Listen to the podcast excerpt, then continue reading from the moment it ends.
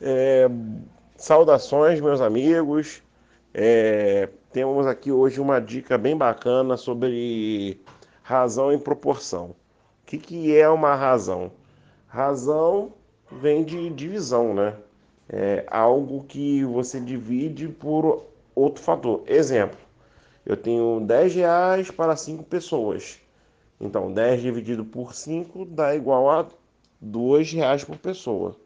Então, esse é um exemplo básico de razão, né? Agora, proporção. Eu tenho um real para cada duas pessoas. Então, eu tenho uma proporção de 1 para 2. Então, essa questão de proporcionalidade, quanto maior um, maior o outro. E eu também posso fazer uma outra situação.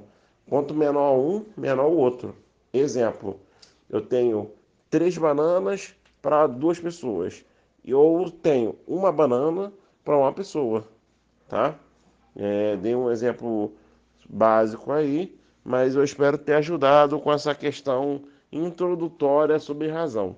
É, a gente vai dar mais alguns exemplos depois, vamos explanar um pouco mais assunto nos próximos áudios, tá?